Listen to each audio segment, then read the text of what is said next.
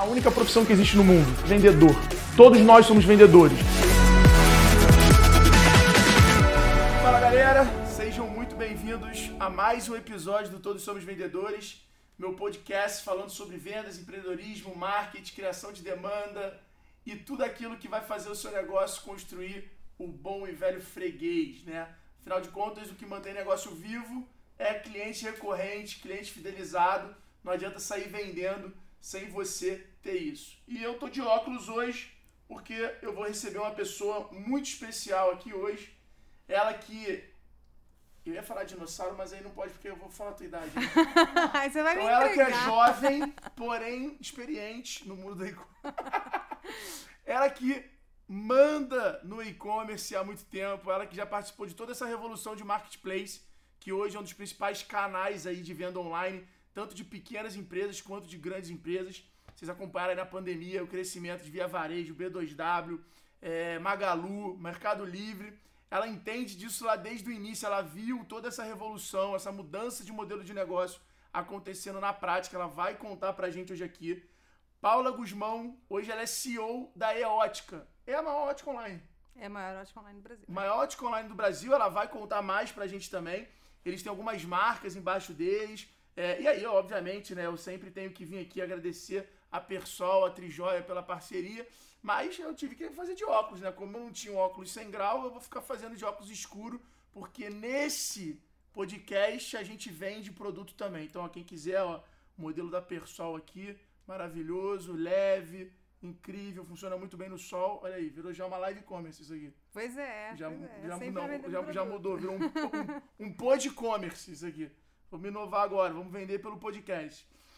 Ela foi diretora online da Essilor, é isso? Latam, começo de 2017. Hoje ela é líder desse mercado com a Eótica, mas já passou por várias marcas. Seu currículo aqui é pra deixar inveja mesmo, é pra gente se sentir júnior. quem dera, quem dera. Só Cara, ela participou de vários lançamentos e teve uma passagem estratégica na Netshoes e comandou várias lojas lá oficiais. Sim. Eu tenho muita curiosidade de fazer umas perguntas pra você que eu nem sei se pode nesse podcast. mas eu vou fazer.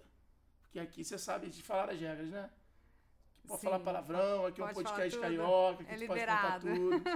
Sem Só censura. tem uma coisa que, tipo assim, a, a nossa audiência fica muito triste é quando o convidado vem e não traz cupom. Tá. Aí fica, eu não sei se dá, se não dá, mas assim, manda uma mensagenzinha de chavada ali naquele momento pro teu time falando, me dá um cupom aí que tá aberto e tal. Não, já tem cupom, já tem cupom. Tem cupom? Ah, é vendedora, tá vendo? TSV Vendedora. 2021, TS, todos somos Olha, vendedores ela criou um 2021. cupom, Vai lá comprar um persolzinho desse. Olha aí, ó. um olha ótimo aqui, ó, ó. óculos lá da eótica.com.br. Você que tá ouvindo a gente não viu o óculos, mas pode acreditar que aqui não é papo de vendedor, aqui a gente tá querendo te atender melhor. Sim, Olha que coisa maravilhosa. Daqui a pouco a gente vai começar a vender. Bom, eu queria que você me contasse um pouco dessa sua trajetória. Você que claramente é uma pessoa muito empreendedora e eu sempre bato muito nessa tecla do empreendedorismo. É uma característica fundamental para o vendedor. Só que as pessoas acham que empreender é abrir um negócio. E não tem nada a ver. Empreender é esse comprometimento de se desenvolver profissionalmente, de crescer, de conhecer novos mercados, de assumir novos desafios. Eu queria que você falasse um pouquinho de quando foi que você é, viu essa sua veia de crescimento incansável, de estar sempre conquistando o, o topo, estar sempre sendo pioneira. Você, pelo que eu vi aqui, você sempre viveu todas essas revoluções no comecinho. Sim. Ou seja, você é fanática por esse desafio. Sim, viver perigosamente. É, sim, eu gosto de dizer que assim, empreender é aprender. É a única, única habilidade que você realmente tem que desenvolver se você quer ter alguma, alguma evolução enquanto empreendedor é estar aberto a aprender tudo, porque todo dia vai ser um aprendizado diferente e você vai ter que aprender coisas novas e fazer coisas novas e ser proativo e descobrir, errar, acertar, mexer, refazer tudo de novo.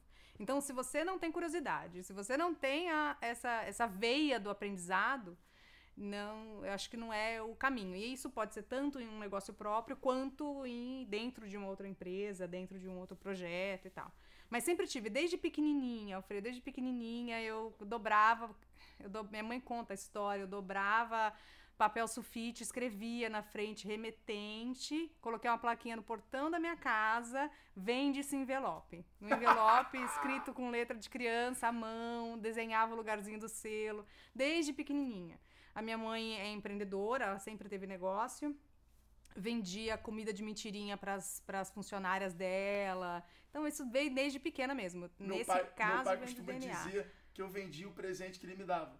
É. Ele conta pra todo mundo. Ele fala, ele é tão vendedor que ele vendia os presentes que eu dava pra ele no colégio. Ficava trocando em lanche. É, mas acho que essas habilidades vêm de criança mesmo. Eu vendia roupinha de Barbie na, na, na escola, para as coleguinhas, enfim. Então, eu acho que essa- esse tipo de curiosidade em, em achar a demanda, e entender o que, que as pessoas precisam e tentar suprir essa necessidade, veio lá de trás. Veio lá de trás. E aí foi tomando vários formatos. Eu comecei minha carreira, na verdade, em mercado financeiro, que não tem absolutamente nada a ver com. ah, Mas dá uma enfim, boa base pro negócio em si, né? mas deu uma boa base de dinamismo e de risco, que eu acho que é também fundamental quando você vai empreender.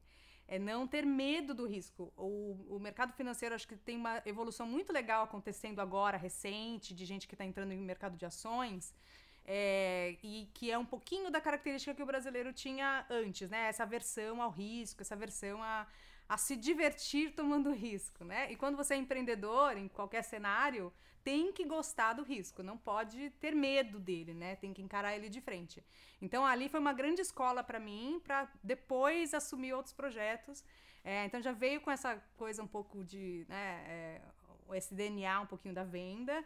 E aí o mercado financeiro me ensinou que o risco ele existe. E aí você precisa saber administrar como que você vai lidar com aquele risco, qual é a melhor ferramenta para você lidar.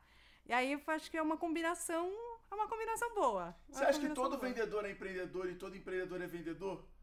Como é que você acha que é essa correlação? É, todo vendedor é empreendedor, mas eu acho que o contrário não necessariamente. Ou pelo menos é, por Deveria, mas. conceito, sim. por as conceito, não sim. necessariamente as pessoas se intitulam empreendedores, são São vendedores. vendedores. Porque a venda, como você sabe muito bem, ela é um risco. Ela é um risco. Tá ali. Olha, essa aí tem que anotar, hein, galera. Essa aí é nova, hein?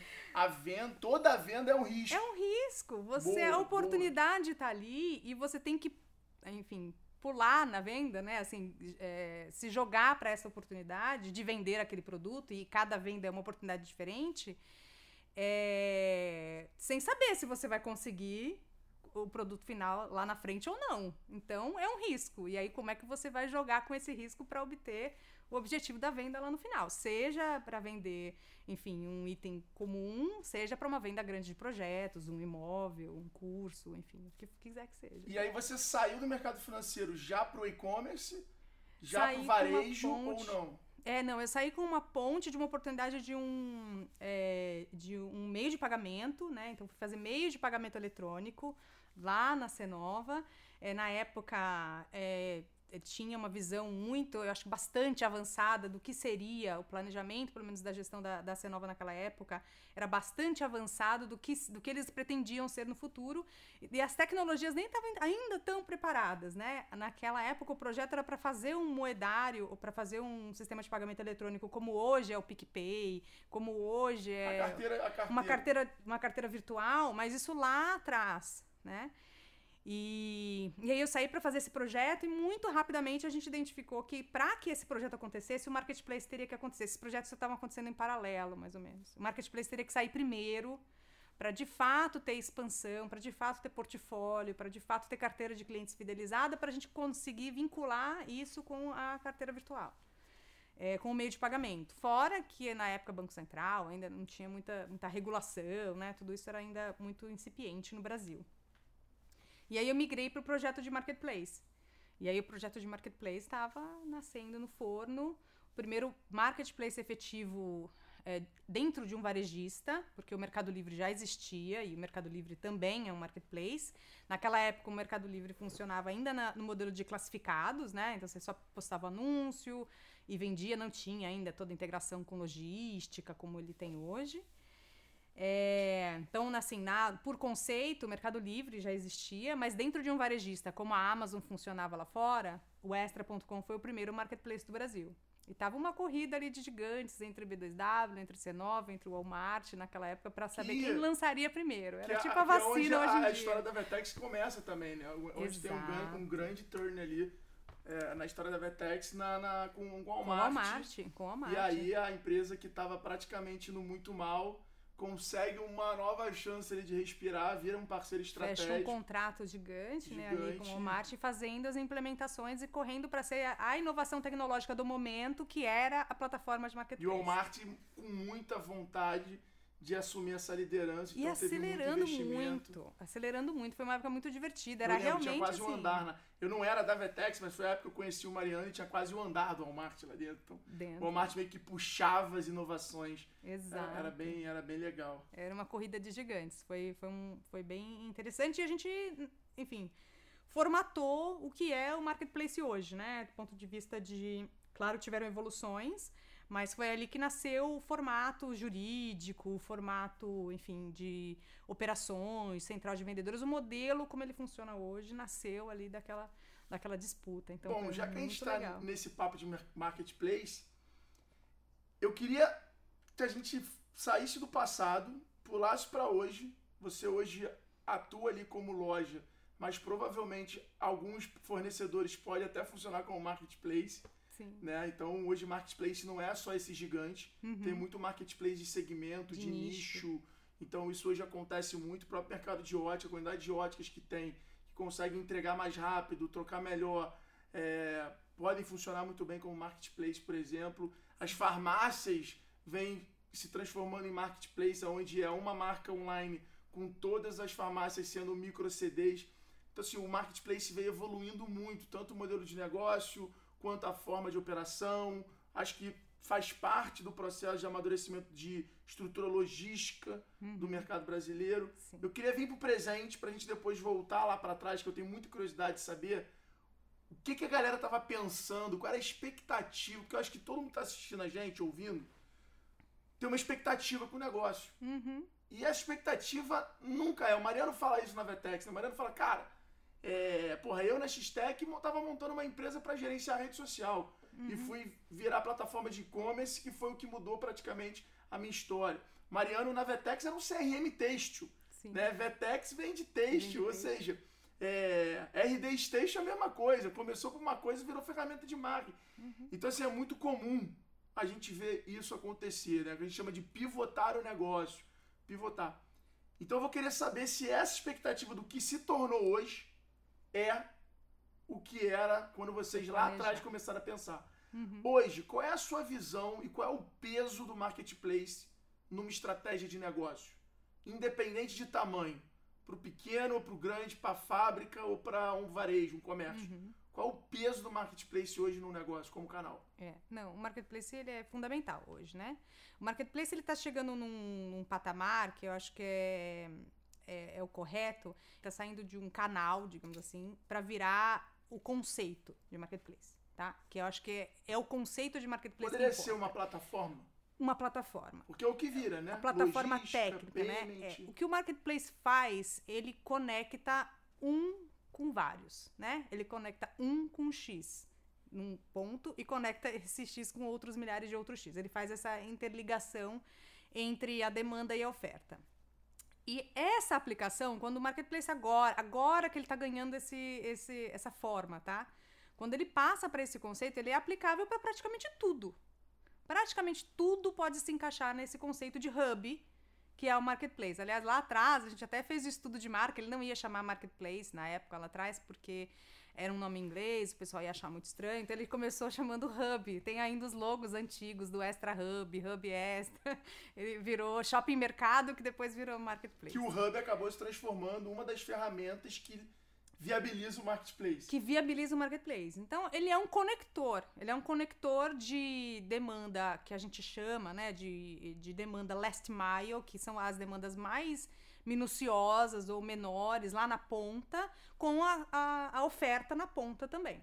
Então, é, o marketplace é isso. Aí, como a, como a gente aplica ele em diversos negócios, é, vai da criatividade e da de cada segmento e do empreendedorismo de cada, né, de cada segmento que, que aplica isso. Eu tenho visto muitas aplicações agora para o mercado B2B, que é um mercado que muito necessita desse tipo de aplicação. O mercado B2B está começando a vir para o online no formato e-commerce, ter negócios online agora, depois da pandemia né? Sempre foi ainda o sitezinho, né? Solicite seu orçamento, coisas do tipo. Ele está começando a amadurecer para esse sentido agora. E faz todo, enfim, encaixa perfeitamente na demanda é, B2B o, o, um conceito de marketplace, por agora, exemplo. É uma dúvida que eu acho que muita gente tem, tá? Eu recebo muito isso no Gestão 4.0.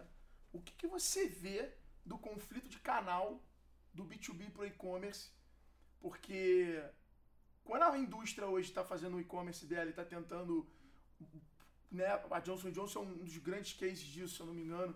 É, agora eu não me lembro se é a Johnson Johnson ou Unilever, mas acho que é a Johnson Johnson. Uhum. Que ela pega, ela tem o e-commerce dela e aí ela consegue pegar e exatamente botar o estoque dos seus distribuidores. E aí você compra no e-commerce dela, mas quem entrega e quem opera é o distribuidor. Sim. E ela até remunera ele melhor do que quando ele compra e vende sem ser pelo canal dela. Do que antes. Ou seja, ela quer ter acesso ao sellout. Isso. É. É o D2C que eles estão chamando, né? É o Direct to Consumer. E isso vira um conflito de canal, porque muitos fazem isso meio que assim, cara, não tem, não tem opção. Uhum.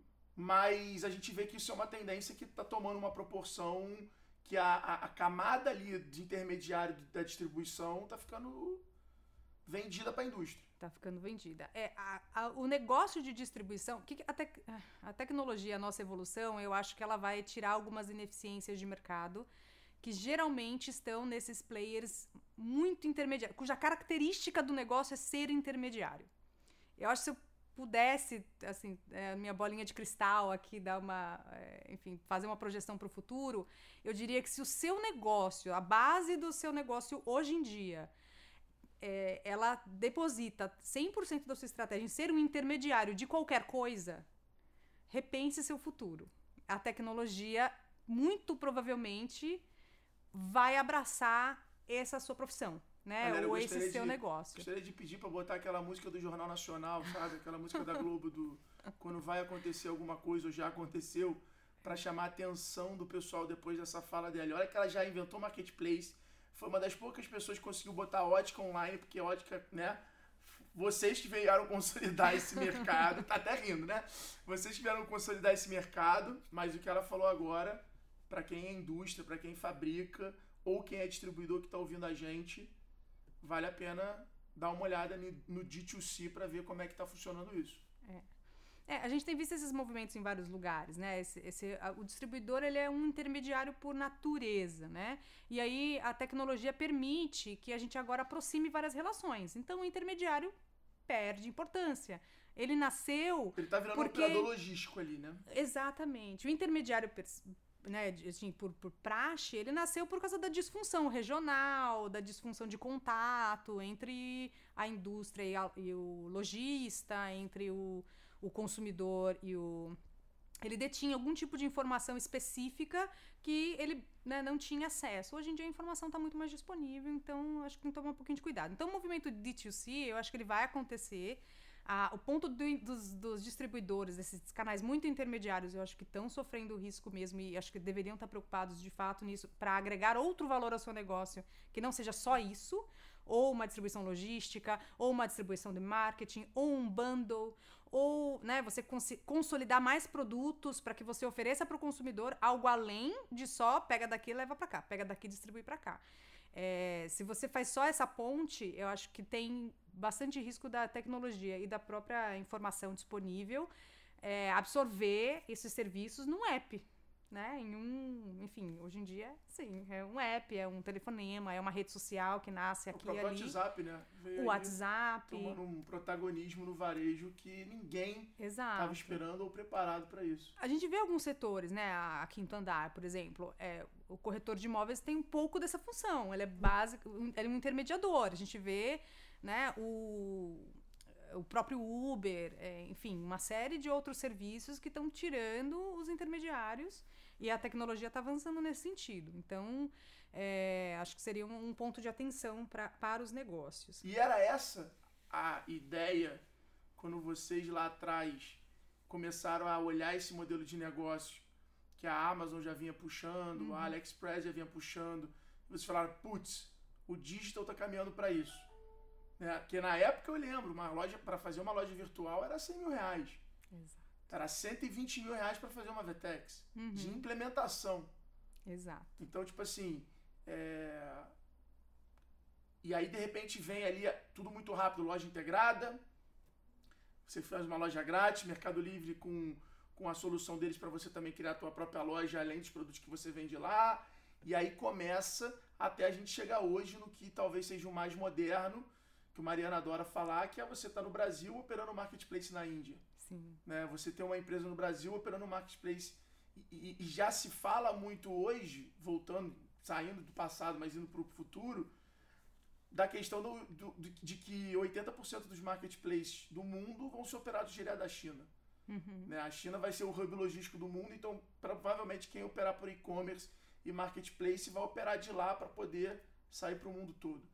É, era, era essa a ideia quando vocês pensavam lá atrás, ou era mais um negócio de, porra, a margem do nosso negócio apertado, talvez nesse modelo aqui a gente consiga usar mais o pequeno, remunerar ele e aumentar a nossa margem? Não, é um intermediário entre um e outro. Eu acho que não existia ainda essa, essa é, expansão global, mas o objetivo era uma coisa que você sempre fala, né? Bastante. O objetivo era fidelizar consumidores. Qual que é o grande desafio de quem vende online, quem monta até hoje ainda o custo de montar a loja está quase zerado. Mas qual é o desafio de você manter uma loja online? Atrair os clientes.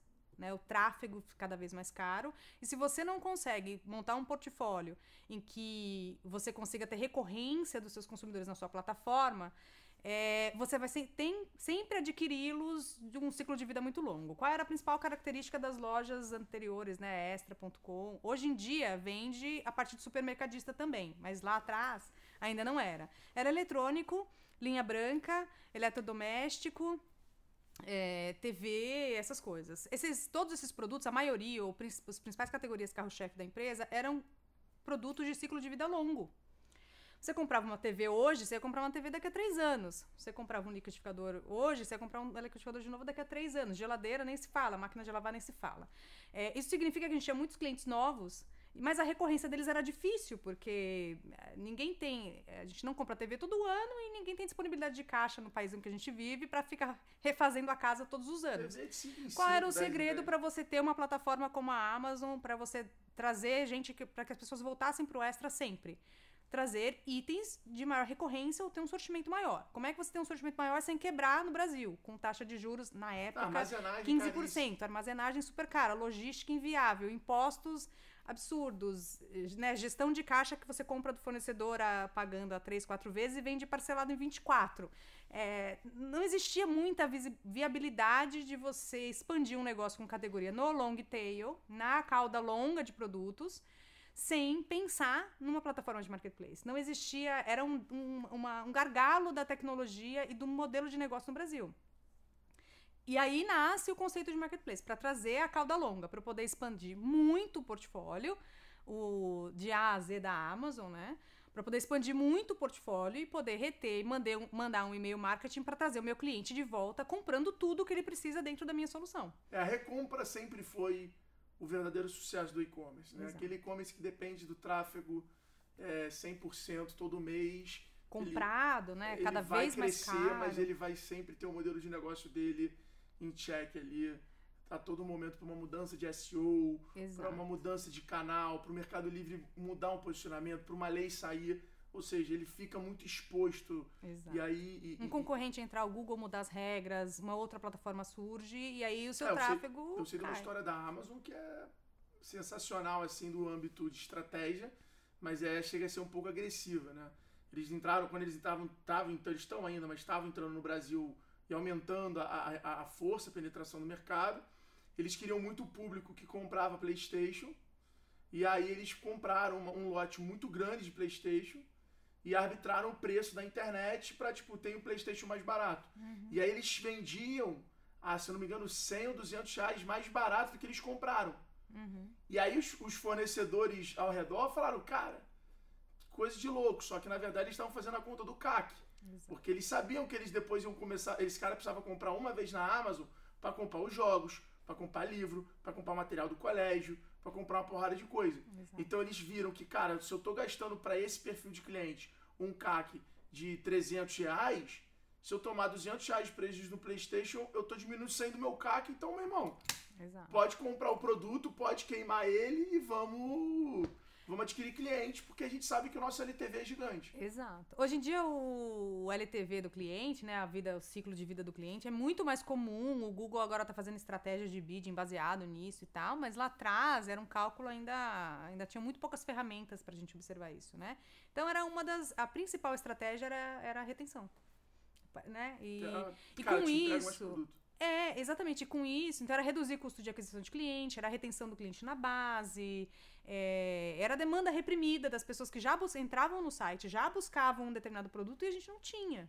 Ah, né? então vocês usavam a busca interna como a área de inteligência claro, para ver o foi o primeiro, foi o primeiro, animal. foi o primeiro, é a primeira fonte de informação do que buscar para marketplace é, foi a busca interna do site, tanto lá, depois da Netflix. Tá vendo, galera? E vocês aí têm busca no Olhem site de vocês e nunca viram o histórico delas, ou nunca nem clicaram nela para clicar e ver se ela sugere outros produtos. Se a página que não encontramos nada já coloca algum produto, ou já bota o link do WhatsApp ali pro cara clicar e falar com o vendedor. É, para quem tem loja física, às vezes não tem no site, mas já fala, ó, pode ter uma das nossas lojas, chame o nosso time pelo WhatsApp. Isso que ela está falando é um insight bem valioso aí para quem tem e-commerce, é, faz muito sentido. E você tem alguma ideia? Já virou uma mentoria isso, né? Já estou fazendo uma mentoria. Você tem alguma ideia para o cara menor? Não digo nem um muito pequeno. Mas o cara menor que não vai ter essa condição de virar marketplace, ou seja, ele não uhum. tem como aumentar muito o sortimento. Mas você está falando algo que o Nardão fala muito, que é a retenção e o sucesso do e-commerce está muito associado ao mix de produto. Sim. Você acha que para esse cara pequeno, aumentar o mix e ter menos profundidade, ou achar o produto estrela ali e ter mais profundidade do produto estrela? Depende da categoria que ele está operando, tá? Acho que depende bastante. Vou dar um exemplo agora da categoria que eu estou hoje, tá? A gente vende lente de contato. Lente de contato é um produto de uso recorrente. Então, assim, a recorrência, ela existe. É administrar o seu CRM para que o seu cliente sempre volte para a sua categoria. Então, nesse caso, como ele é um produto de uso recorrente, sabão em pó, é, produtos de higiene e beleza, maquiagem, enfim, shampoo para né, cabelo e tal. Se a sua característica de produto é essa, você concentra na curva A, porque você melhor você trabalhar, trabalhar a recorrência e comprar melhor com seu fornecedor, etc., do que, às vezes, do que você abrir muito o seu sortimento é, e não se preocupar com isso. O ideal é você se preocupar, né? Assim, se preocupe com os dois. Primeiro, a recorrência, porque ele é o mais barato. Recomprar o cliente o tempo inteiro é muito caro e pode te quebrar. Se você fizer a conta direitinho. Se tu errar uma é coleção, possível... o que acontece com o moda? Errou uma coleção, quebrou. O cliente Sim, começou a visitar a tua loja. Não, não teve match na coleção. Cara, tua chance de quebrar é pode é gigante. Quebrar. Se tiver que adquirir novo cliente. Exato. Vai ficar caro. Exato. Esse cara que não vai pagar. É. Agora, é... se você tem um sortimento, se você não tem um produto de recorrência, uma loja de decoração, etc., é... então o giro do portfólio talvez seja a sua estratégia melhor. Você mantém os seus best-sellers lá e, e após trabalha com coleções. Para não ter um portfólio muito extenso, mas ter sempre novidade no site, porque aí é o que vai fazer as pessoas voltarem. Para quem trabalha com moda, o que faz as pessoas voltarem para o site são as coleções. Então você tem os seus best-sellers a, o terninho preto, a calça jeans, etc. Não sei o que é exatamente o que você vende, mas trabalhe outras coleções para ter para você poder trazer o cliente de volta de novo, porque ele já viu que você tem a calça jeans, ele já comprou. Ele não vai sempre voltar se você não mudar aquele sortimento, né? Nem todo, eu falo, muita gente me pergunta se deveria abrir um marketplace, deveria abrir um marketplace. É, eu não recomendo para todos, porque apesar dele ser uma estratégia poderosa, Depende do seu tamanho de mercado e ele operacionalmente é bastante trabalhoso. Operar um marketplace por trás, o back-office do marketplace, não é simples. Ele envolve bastante gente, envolve muita troca de informação, daqui para lá, de lá para cá, e envolve o atendimento ao cliente, que é o foco principal. Então, às vezes parece simples, mas não é tão simples gerenciar um marketplace por trás, porque você tem responsabilidade jurídica, você é corresponsável pela venda. Não, e o CAC então, nunca se paga, né? Porque o marketplace exato, fica com uma fatia. Você fica com uma comissãozinha. Então, ou seja, se você já não tiver audiência, se você não tiver alavancas, Exato. canais que fazem você crescer ali, que você consegue um CAC muito barato, você não vai conseguir pagar o teu cliente. E aí você vai ficar dependendo do cara, você vai gastar para adquirir, uhum. dependendo de próximas compras para lucrar. E você sempre pegando fatias pequenas. Exato. Então, assim, hoje eu percebo, assim como a Amazon, que o modelo de marketplace ele exige. Né? O que, que eu, Alfredo, analiso do estudo de caso da Amazon? Ela sempre olhou o lado de serviço, então, se tanto é que a AWS é a maior fonte de receita, ela tem o Amazon Prime, agora ela tem entretenimento, e ela sempre partiu para alguns desenvolvimentos de produto próprio, uhum. que eram produtos exatamente que ela usava mais o cliente ou para adquirir, usava mais para adquirir cliente através desses produtos, para sustentar ela depois fazer a propaganda para os outros produtos. Sim. Então, quando você olha a história do Kindle, é, entre os outros produtos que ela lançou, foram sempre produtos muito ligados a isso. Uhum. Então, ela usou serviços e usou essa é. parte de produtos próprios. Essa é uma estratégia mais recente da Amazon, que eu acho que uma das, um dos, das coisas mais encantadoras do case da Amazon como um todo é, de fato, como eles se reinventaram e eles começaram a achar nichos, né? É uma história que eu ouço muitas vezes aqui, para você que conversa com vários empreendedores, você deve ouvir também. É, o que, que, o Jeff Bezos fez ao longo da história? É, lá atrás não era essa, AWS, eles desenvolveram a AWS porque eles tinham essa necessidade não achavam um fornecedor. Aqui a gente ouve para todo mundo que é empreendedor, que teve sucesso e até alguns ainda que são pequenos, você vai deparar com esse problema várias vezes e os casos de sucesso que eu assim que eu mais admiro são os que foram lá e, e tomaram essa, tiveram essa coragem de fazer aquele serviço, ou aquele produto, ou aquele, enfim, aquela peça do quebra-cabeça que você não encontra no mercado e você vai lidar com isso o tempo inteiro, principalmente se você está inovando, né? É, vou dar um exemplo Vou dar um exemplo que eu nem sei se essa história é, é, completamente verídica, mas vou contar essa história porque eu trabalhava no grupo Pão de Açúcar e aí existe essa história também do Abílio Diniz. Se ele estiver nos ouvindo e não for verdade, por favor, me corrija, porque eu conto essa história para todo mundo, tá? Aproveitar já, Abílio, se você estiver é. ouvindo, é... você tá convidado, tá? Convidado. Pode pedir pro pessoal lá que, porra. Eu vou vir de Tiete, então, pra, pra vir pra cá. Ele ia fazer uma live comigo na pandemia, mas é. aí saiu aquela lei da CVM proibindo. Ah, e sim. E aí ele foi cancelando uma série de lives que ele tinha que falar de negócio. Ele tinha que falar. E aí acabou que a gente cancelou. É, ele disse que na época, quando ele foi para os Estados Unidos, na época em que ele estava expandindo, já tava. Já, o Pão de Açúcar já era uma rede grande, já tinha comprado alguns supermercados. Ele foi para os Estados Unidos e viu os hipermercados. Os galpões, né? O galpão, é, que é praticamente um galpão logístico, né? Parede, de, né? uma, uma construção super simples. E ele voltou para o Brasil e queria fazer isso. E ele foi em várias construtoras, que, construtoras de grandes estruturas. E no Brasil, as únicas que faziam grandes estruturas na época eram shopping centers. Super rebuscados, cheios de arabescos e pisos finos. E ele fez essa proposta deles construírem. Eu quero um galpão. Basicamente um galpão, né? E ele não conseguia achar construtora que fizesse os galpões do jeito que ele queria fazer. Até que ele achou uma consultora muito pequenininha, apostou, botou dinheiro e virou um dos grandes sócios dele e que fizeram os grandes hipermercados do Brasil. E aí começou a onda de hipermercados de fato. É, porque na época no mercado você não achava alguém que fizesse aquilo que você vislumbrou que você acha que seu, seu produto ou seu negócio precisa. Então, às vezes, você vai ter que pega e faz você mesmo, entendeu? É, o Rony tem uma história dessa na reserva com o CRM, né?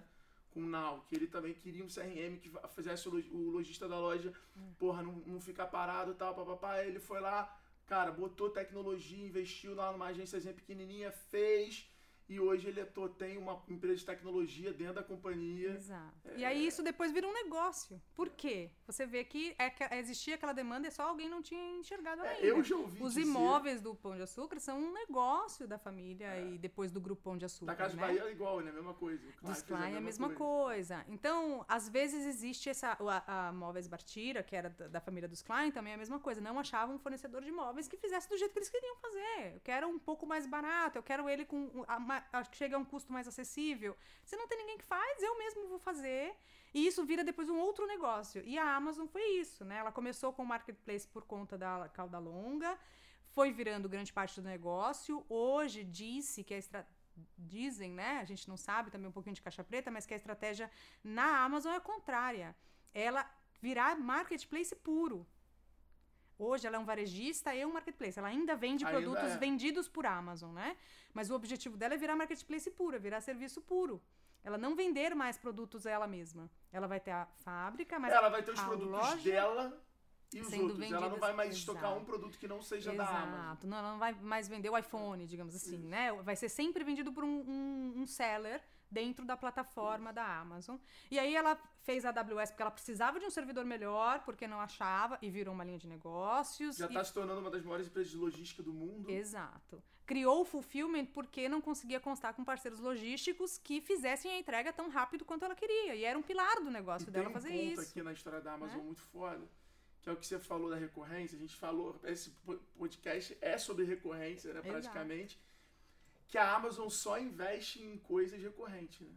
Então, tudo que a Amazon lança de produto, ah, o Kindle, é para você ler, você lê sempre. Uhum, Ah, o, o Alexa lá, que é pra estar dentro da tua casa, ela tá entrando dentro da tua casa. uhum. O negócio de botar na geladeira pra tu só dar um clique e comprar de novo, é pra aumentar a tua recorrência. É, o Amazon Prime, assinatura. Uhum. Tudo que eles praticamente fazem, a compra do Whole Foods, mercado que você vai toda semana ou, ou, ou quiçá todo dia. Uhum. Dependendo do teu ticket, né? Muitas vezes quem tem um salário mais apertado, a pessoa fica indo no mercado todo dia comprar só o necessário. E aí ela vai conseguindo fazer o dinheiro. Então tudo que ela se mete ou que ela saiu ali do business Amazon para investir são coisas de recorrência, né? São coisas que têm mais ponto de contato com o cliente. Uhum. E aí eu fui a Seattle com, conversar com o pessoal de lá, conhecer a estrutura deles e tudo mais numa imersão. E aí eles falaram que a Amazon já está prototipando toda a experiência do Whole Foods para virar uma plataforma para mercados. Uhum. Então ela vira uma empresa que vai prestar Exato. serviço de solution as service para mercados, que é um dos grandes negócios hoje do mundo, que tem em qualquer país, qualquer lugar, fácil globalização e tudo mais. Então, é, essa visão deles de sempre olhar coisas que têm mais ponto de contato, mais recorrência, eu acho muito incrível assim, talvez faça o negócio tomar essa proporção. Tirando, tirando agora esses cases, você participou de, uma, um momento importante da Netshoes, Uhum. né? O próprio Grupo Pão de Açúcar, empresas que você passou pelo momento de growth, aquele Sim. momento de aceleração.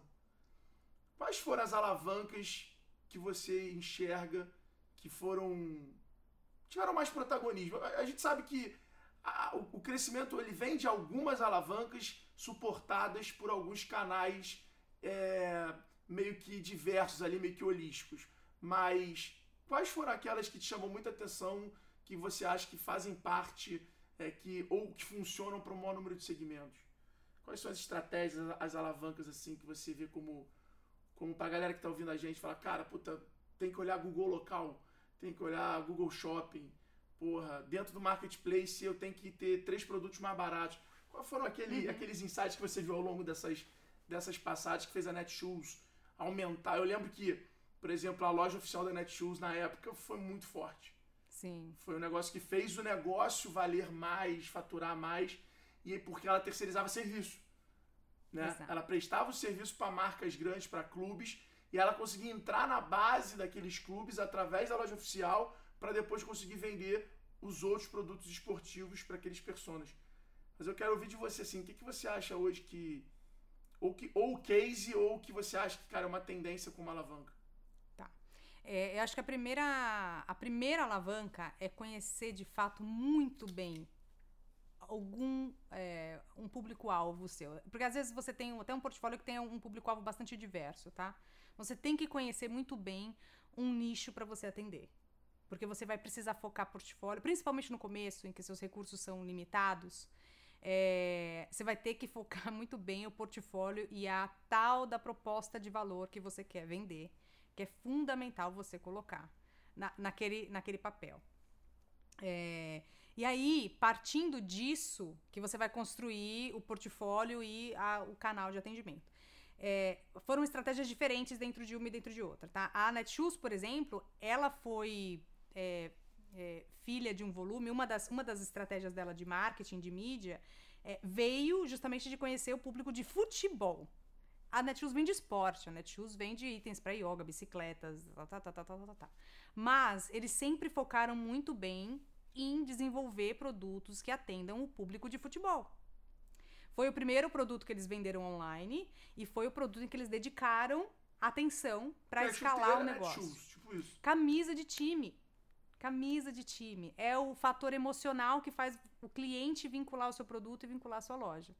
Na verdade, foram as camisas de time. E aí, com isso, vieram os contratos das- dos times de futebol. E ela terceirizou, fez um, um full service ali para as lojas do, do Corinthians e para outras lojas. É, e aí começou a englobar todo esse sentimento. E dali ela partiu para expandir o portfólio. Né? Ela, não, ela, nascia, como- ela nasceu como uma loja de calçados, na verdade, né? É, Mas foi ali a alavanca. a alavanca foi por ali. A alavanca foi. é, o portfólio dela delas, principal uma- era exato. calçados, mas ela se espelhou nas camisas de futebol. Então é um portfólio específico, não necessariamente reduzido, porque existem vários times, várias camisas de vários times, enfim, não necessariamente é um portfólio enxuto. Mas é o portfólio certo, naquele que ele focou de início e tal, para conseguir vender e para conseguir escalar. E aí depois, aí foram surgindo parcerias ao entorno disso, e isso vai se expandindo, né? Isso vai crescendo. Então ter bastante foco é, em uma determinada área, não necessariamente aquilo vai definir o seu negócio.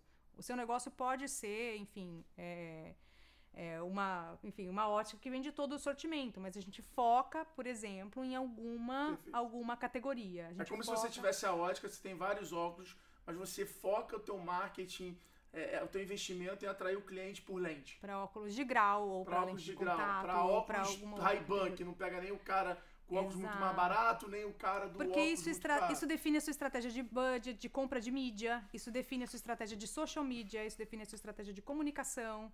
Se você for um cara muito pequeno e colocar, enfim, mil reais em diversas campanhazinhas pequenininhas do Google, é capaz que você não consiga muito volume. Talvez você não consiga nem aparecer nos primeiros ads, você não tem alcance. Então isso define um monte de outras coisas. Não também, fica né? conhecido. Então é mais fácil você focar num segmento Perfeito. porque você vai gastar muito pouquinho em várias campanhazinhas e você vai ser pe- pequenininho em várias categorias. É mais fácil no começo você escolher e focar em algum, algum ponto específico da sua estratégia, ou algum produto, alguma seleção de portfólio, uma categoria, para você aparecer e aí sim expandir para o resto. Porque quando você ganha um pouquinho de volume, fica bem mais fácil você aparecer para os outros segmentos, para as outras categorias, etc. Eu aprendi isso na X-Tech. Uma vez eu me lembro como se fosse agora. Tava numa reunião com o Jordão, que era o meu sócio lá e o cara que tocava operações e marketing. E aí ele, eu falei pra ele assim, falei, Jordão, quero 50 lojas criadas por dia pelo menos. Né? Tava montando o BP ali. E ele falou, falou, tá, beleza. E aí às vezes eu olhava e segunda 20, terça 30. E aí eu começava a falar pra ele, falava, pô, Jordão, aumenta o investimento da mídia na segunda e na terça pra que ela bata 50. E aí ele me ensinou, ele falou, cara, marketing online não é assim que funciona. Eu tenho que entender qual é o dia que tem mais procura, mais cliente qualificado, Uhum, para eu poder aumentar o investimento nesse dia. Para puxar a média dos outros dias. Então, não adianta você me falar que quer todo dia 50 lojas. Você tá me falando que você quer 250 lojas por semana, Uhum. né? Pensando nos cinco Sim. dias úteis. E aí eu falei assim, ah... E aí eu comecei a mudar a minha ótica, porque a minha ótica era aquela assim, porra, quero ter todo dia a mesma coisa, quero ter previsibilidade. Mas o jogo, na hora de você crescer e alavancar, na verdade é você descobrir o que a gente né, chama de alavanca, que é, opa, calma aí, aqui dá pra gente conseguir escalar e vai ser mais saudável e sustentável. Então Exato. escala por onde é mais sustentável e deixa os outros canais a- acompanhando em paralelo, que eles vão Exato. crescer por consequência. Uhum. Então, pô, eu me lembro que, pô, já tinha meus, sei lá, 26 anos, 27 anos, quando eu fui aprender sobre alavanca, sobre realmente achar. E aí hoje é isso, né? Aquela busca, tipo tesouro, de aonde eu consigo escalar aqui, mantendo a sustentabilidade para poder acelerar o crescimento. E é uma busca inesgotável, né? Porque você está sempre É. procurando as alavancas. E às vezes ela não é óbvia. Às vezes você vai nascer com uma, você acha que a sua alavanca é essa Você aqui. testou, não deu certo. Você acha que a sua alavanca é essa aqui, e aí você tem que buscar o feedback interno. Você vai olhar na busca do seu site, voltando lá para aquele assunto que é um, enfim, um dado gratuito que você tem, e vai ver que as pessoas estão buscando o seu site por um outro motivo. Você tá querendo vender, enfim, é, plataforma de e-commerce e eles querem uma plataforma de social media. Exemplo, entendeu? Eles entraram, a sua marca tá passando outra mensagem. E aí você pode reformular algumas outras coisas e aproveitar, dado que tem tanta gente procurando social media, ir por aqui E, e essa ser a sua alavanca de crescimento. Então, deixar um pouquinho a cabeça aberta, que não necessariamente vai ser o primeiro que você achou que teria sucesso, né? Tem que testar um pouquinho no começo e aí focar onde você achou que o veio tem vazão, vai e alavanca por ali. Depois puxa o resto da família, né? Paula, vamos falar sobre esse case agora. Galera, quem estiver ouvindo a gente, não esquece de entrar e comentar, deixar seu comentário aqui embaixo, compartilhar, mandar nos grupos de WhatsApp, é, postar no Instagram, marcar a gente, marcar Alfredo Soares, bora vender, marcar a Eótica, Gestão 4.0, enfim, faça esse conteúdo chegar a mais gente aí, para a gente poder cada vez ter mais convidados bacanas, trocar essa ideia e tá deixando esse conteúdo aí para vocês. Case Eótica agora. Case Eótica. Cara, assim, Primeiro eu já queria agradecer o presente do óculos que você falou que ia me dar, é sensacional, porra, obrigado. claro. Aqui, né, a gente tá usando o podcast, na verdade, pra aumentar o guarda-roupa. Claro. Pra conseguir açaí, entendeu? Sem o convidado dúvida. chega a ficar até meio sem graça aqui. Não, sem dúvida, tô brincando. vontade. Não, mas eu queria saber o seguinte. Cara, óculos, eu já montei algumas lojas de óculos na X-Tech uhum. e nunca virou. Algumas vendiam, mas a operação, a objeção do cara comprar, de experimentar, de o tamanho. Já vi muito provedor virtual. É um mercado muito difícil. Ou seja, para vocês se consolidarem como o maior ótica online do Brasil, levantarem esse segmento e falarem, não, esse segmento para em pé sim online. E foi o que vocês fizeram. Vocês não fizeram uma ótica. Uhum. Vocês trouxeram um segmento que era. que hoje eu acho que ainda é o de móveis, mas a madeira madeira, a móveis, já tem algumas que quebraram esse paradigma. Uhum vocês botaram esse, criar esse mercado. Um produto com muita objeção online. Ou seja, me chama atenção a, que, a questão da jornada do cliente. Vocês conseguiram pegar muito uma jornada da ótica física uhum. e conseguiram, através de tecnologia, de ferramentas, de usabilidade, da seleção de produtos, dessa curadoria, trazer isso para o digital. Uhum. Como é que foi esse processo? Como é que vocês. É, quantas vezes vocês já tentaram desistir no meio do caminho. Porque, cara, é muito, é, é, é muito disruptivo é. transformar a compra do óculos numa coisa comum online. Sim. É... Eu sou uma otimista. Porque eu vi esse negócio passar. Como você mesmo, tem que ser otimista. Como você jeito. mesmo falou, sou uma dinossauro do, do, do movimento do e-commerce. Isso, olha aí, ó. Experiente. Experiente. Porém, sobretudo, lá desde o começo. é, essa mesma, essa mesma é, enfim, história aconteceu na época da, da FIT e na própria Netshoes.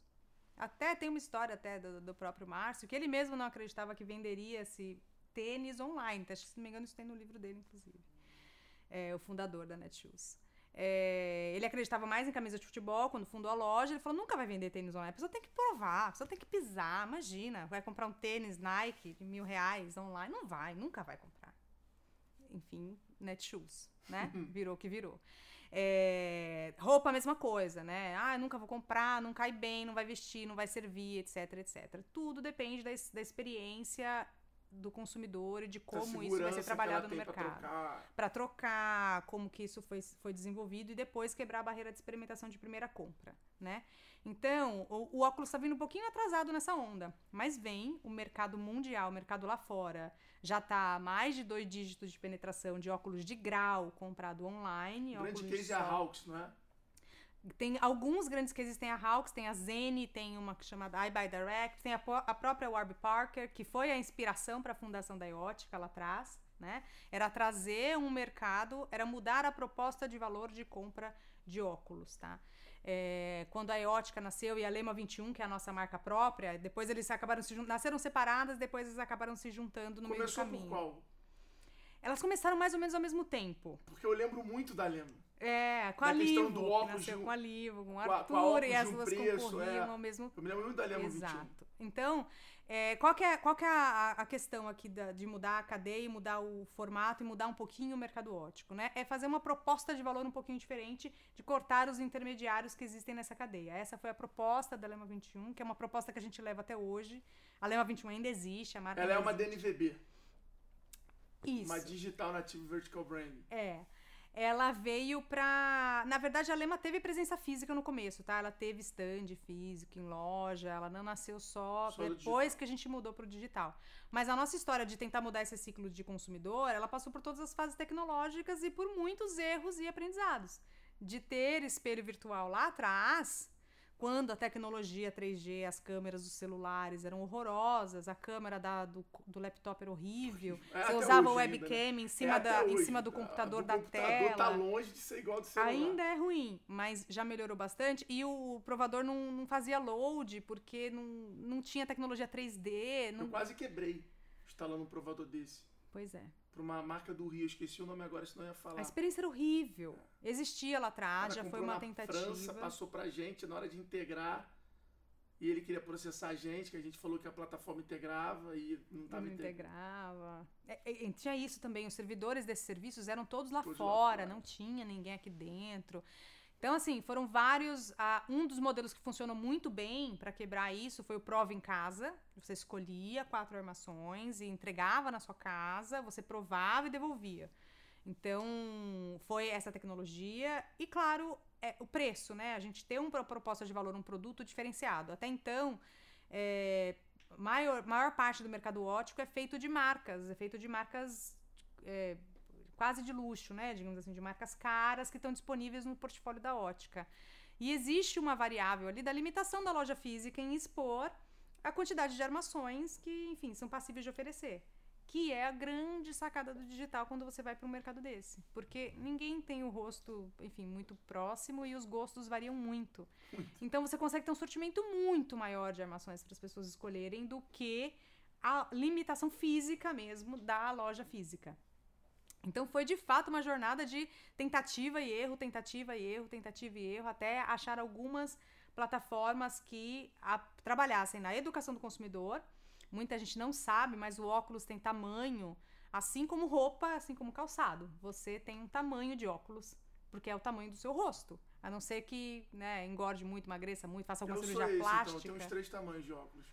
tem um tamanho de tem um Que se tamanho emagrece, se engorda emagrece, muito, engorda. Eu devo ter uns três tamanhos de óculos. É, assim como muda a sua roupa, muda também o seu óculos. Existe um tamanho fica impresso na lateral do óculos e que você consegue determinar qual é o tamanho.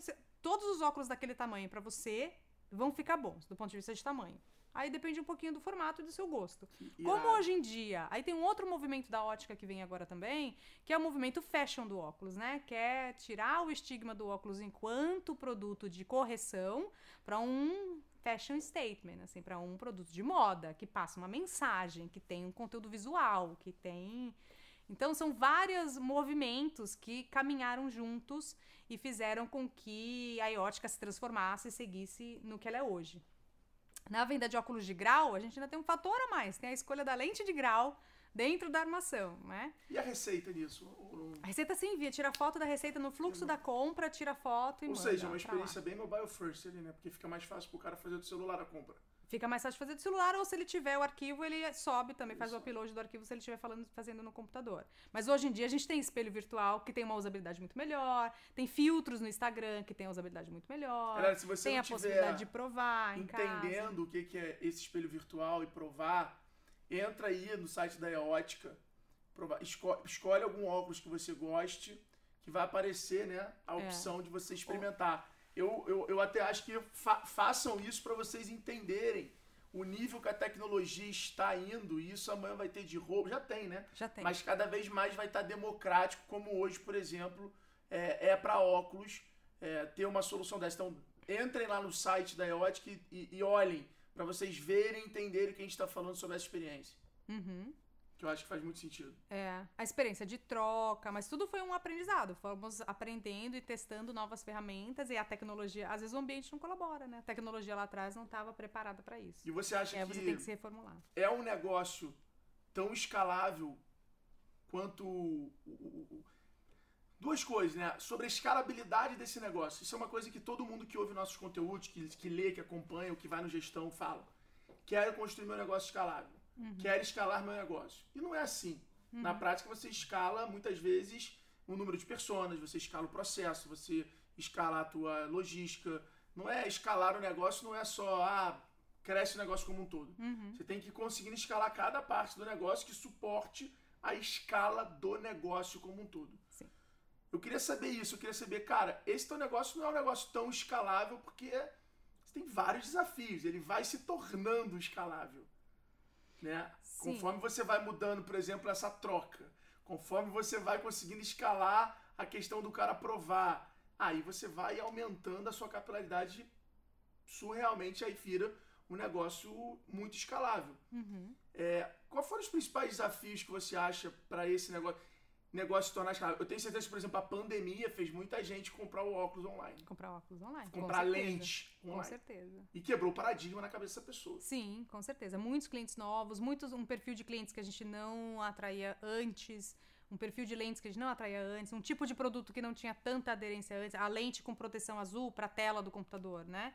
Muita gente, muita procura desse tipo de produto, porque realmente você fica muito mais cansado de passar muitas horas na frente do computador.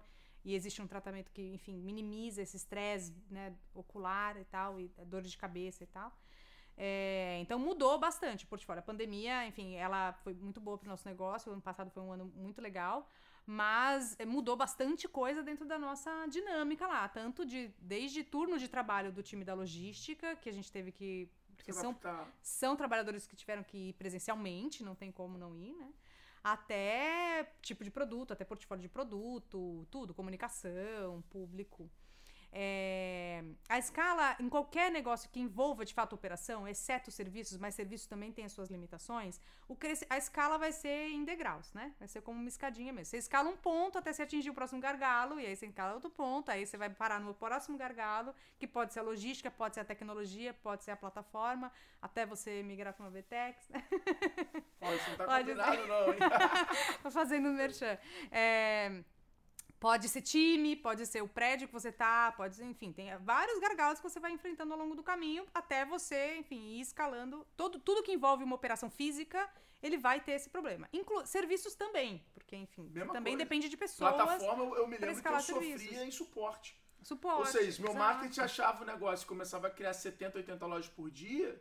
Não Eu conseguia não tinha time pra fazer um board. Aí eu tinha que Exato. desligar o inbound sales, virar todo mundo pra, pra suporte, mudar. E, é, e aí sempre reclamavam do suporte, que prejudicava o marketing e não adiantava porque minha conversão despencava. Então, assim, é, a escala é um pouco menos romântica do que a palavra ter um negócio escalável. E aí, a minha dica, eu sempre falo isso, é um pouquinho anti-fashion, porque acho que pouca gente fala dos processos nessa, principalmente nessa jornada do empreendedor e tal. E eu falo que a- acho que a maior ferramenta para uma pessoa é um fluxograma. Aprenda a fazer fluxogramas e desenhe fluxogramas. Então, um Google lá, ver o que é um fluxograma. Aprenda a desenhar um pouquinho dos processos que você tem na empresa. Por quê? Porque ali, quando você for desenhar, você vai pintar de vermelho o processo que é um gargalo e que você sabe que ele vai ser um gargalo dali pra frente. O que mais dói quando você entra num processo de crise, que você consegue finalmente escalar sua venda, é não saber aonde é o gargalo. Vai, porque vai demorar muito tempo para você identificar e conseguir corrigir. Se você já tem ele mapeado onde ele é, mais ou menos, não precisa ter um plano de contingência, mais ou menos como você vai lidar quando aquele gargalo estourar, pronto. Você não precisa tratar ele agora. Ele vai ser um gargalo e vai surgir outro vai surgir outro. Mas se você tiver minimamente ele mapeado, é, sabe onde que a corda hoje já é, onde que o fiozinho da corda já é, enfim, estreito e se você puxar mais ele vai arrebentar, já tem uma outra corda do lado para você amarrar.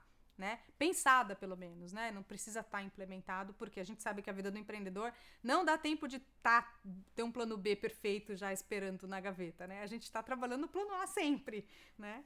É, eu acho que seria a, a primeira dica, porque os gargalos vão acontecer em qualquer negócio e, e para a sua escalada e para sua escalada operacional, você vai enfrentá-los. Não, não, não queira não enfrentá-los, é impossível. Vai ter um custo muito grande você fazer nascer como empresa já com uma estrutura, enfim, totalmente escalada, né? Se é que isso é possível. Cara, sensacional. Galera, ó, lembrando, tá? O cupom é TSV 2021. O valor do desconto é uma surpresa. Então vai lá ver a jornada de compra do cliente para vocês descobrirem no final o tamanho do presente que você vai ganhar. Tá? Paula, cara, muito bom. Quero muito que você esteja mais próximo da gente de gestão. Adorei mesmo. E é, e é difícil, tá? Eu falo isso aqui aberto para vocês que conhecem mulheres fodas, que nem ela, indicarem pra gente e nos ajudar a convencer elas a gravarem junto com a gente, porque a gente tem muito desafio de conseguir. E, cara, sempre que a gente conversa, a gente vê o quanto as mulheres realmente vão dominar o mundo. Então, pra gente é melhor aceitar logo, entendeu? Fica mais fácil aceitar o quanto antes. Eu queria pra gente fechar, cara, que você deixasse alguma dica assim. Lembra que são gestores, empreendedores. É, eu acho que a gente falou muito hoje de recorrência do cliente, jornada do cliente. Sim. Eu queria que você juntasse esses dois assuntos e desse assim aquela dica, aquela mentoria em um minuto, minuto mentoria pra galera que ficou até agora, o final do podcast, conseguir falar, cara, vou procurar isso no Google ou vou olhar isso pro meu negócio, que consiga fazer eles conseguirem construir uma jornada que gere recorrência. Tá. Eu acho que a primeira é super clichê, mas eu tenho que repetir porque é extremamente importante, é você ser o seu próprio cliente. Foda. Senta e seja o seu cliente, compre o seu produto e navegue no seu site todos os dias de manhã, acorda de manhã, toma café, navega no seu site e faz a compra como se fosse um cliente.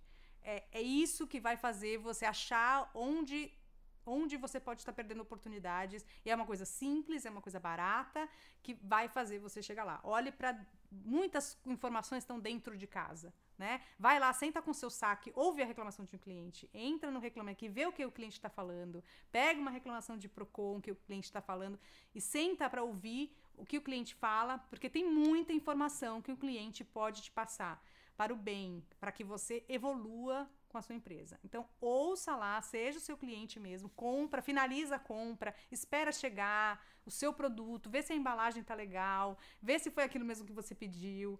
Acontece muita coisa nesse caminho entre o clique e o produto chegar em casa do cliente, que às vezes é, você tá enfim, tão atarefado que você não percebe como é que a, a, a magia está acontecendo aqui por baixo. Às vezes precisa de correções. Então, seja seu próprio cliente. É clichê, mas é isso mesmo. É, vai fazer seu negócio andar pra frente. Cara, eu achei foda e vou fazer um post disso no Instagram. Porque eu acho que, cara, é verdade. Você tem que entender a sua jornada passando pela sua jornada. Isso eu achei incrível essa frase, muito boa mesmo. É, espero que vocês é, façam isso para quem tem e-commerce. Compre lá, passa pela sua jornada e use, eu sempre falo isso já, tá no meu primeiro livro, no Bora Vender Isso. Use o seu cliente como seu consultor. Seu cliente ele pode te ajudar mais do que se você perguntar se o cafezinho estava bom, se chegou no dia. Faça a pergunta certa para o seu cliente e escute de verdade. Não é só ouvir ele falando, escuta. Escuta, processa aquela informação, anota, faz aquela informação virar um dado para você poder realmente transformar a jornada do seu cliente. Esse foi o nosso episódio Todos Somos Vendedores com a Paula Guzmão, que é CEO da Eótica, a maior plataforma da América Latina de ótica online, lente, óculos, persol, tem tudo lá. Se você está aí querendo garantir o teu óculos para o final de semana ou para o próximo verão, tem lá na Eótica. Eu não poderia acabar esse podcast sem tentar vender alguma coisa para alguém. É um costume já mais forte do que eu. Então eu acabo falando, acessa lá eótica.com.br, divulga esse podcast, a gente se vê no próximo episódio. Essa é a segunda temporada do Todos Somos Vendedores e bora vender. Valeu!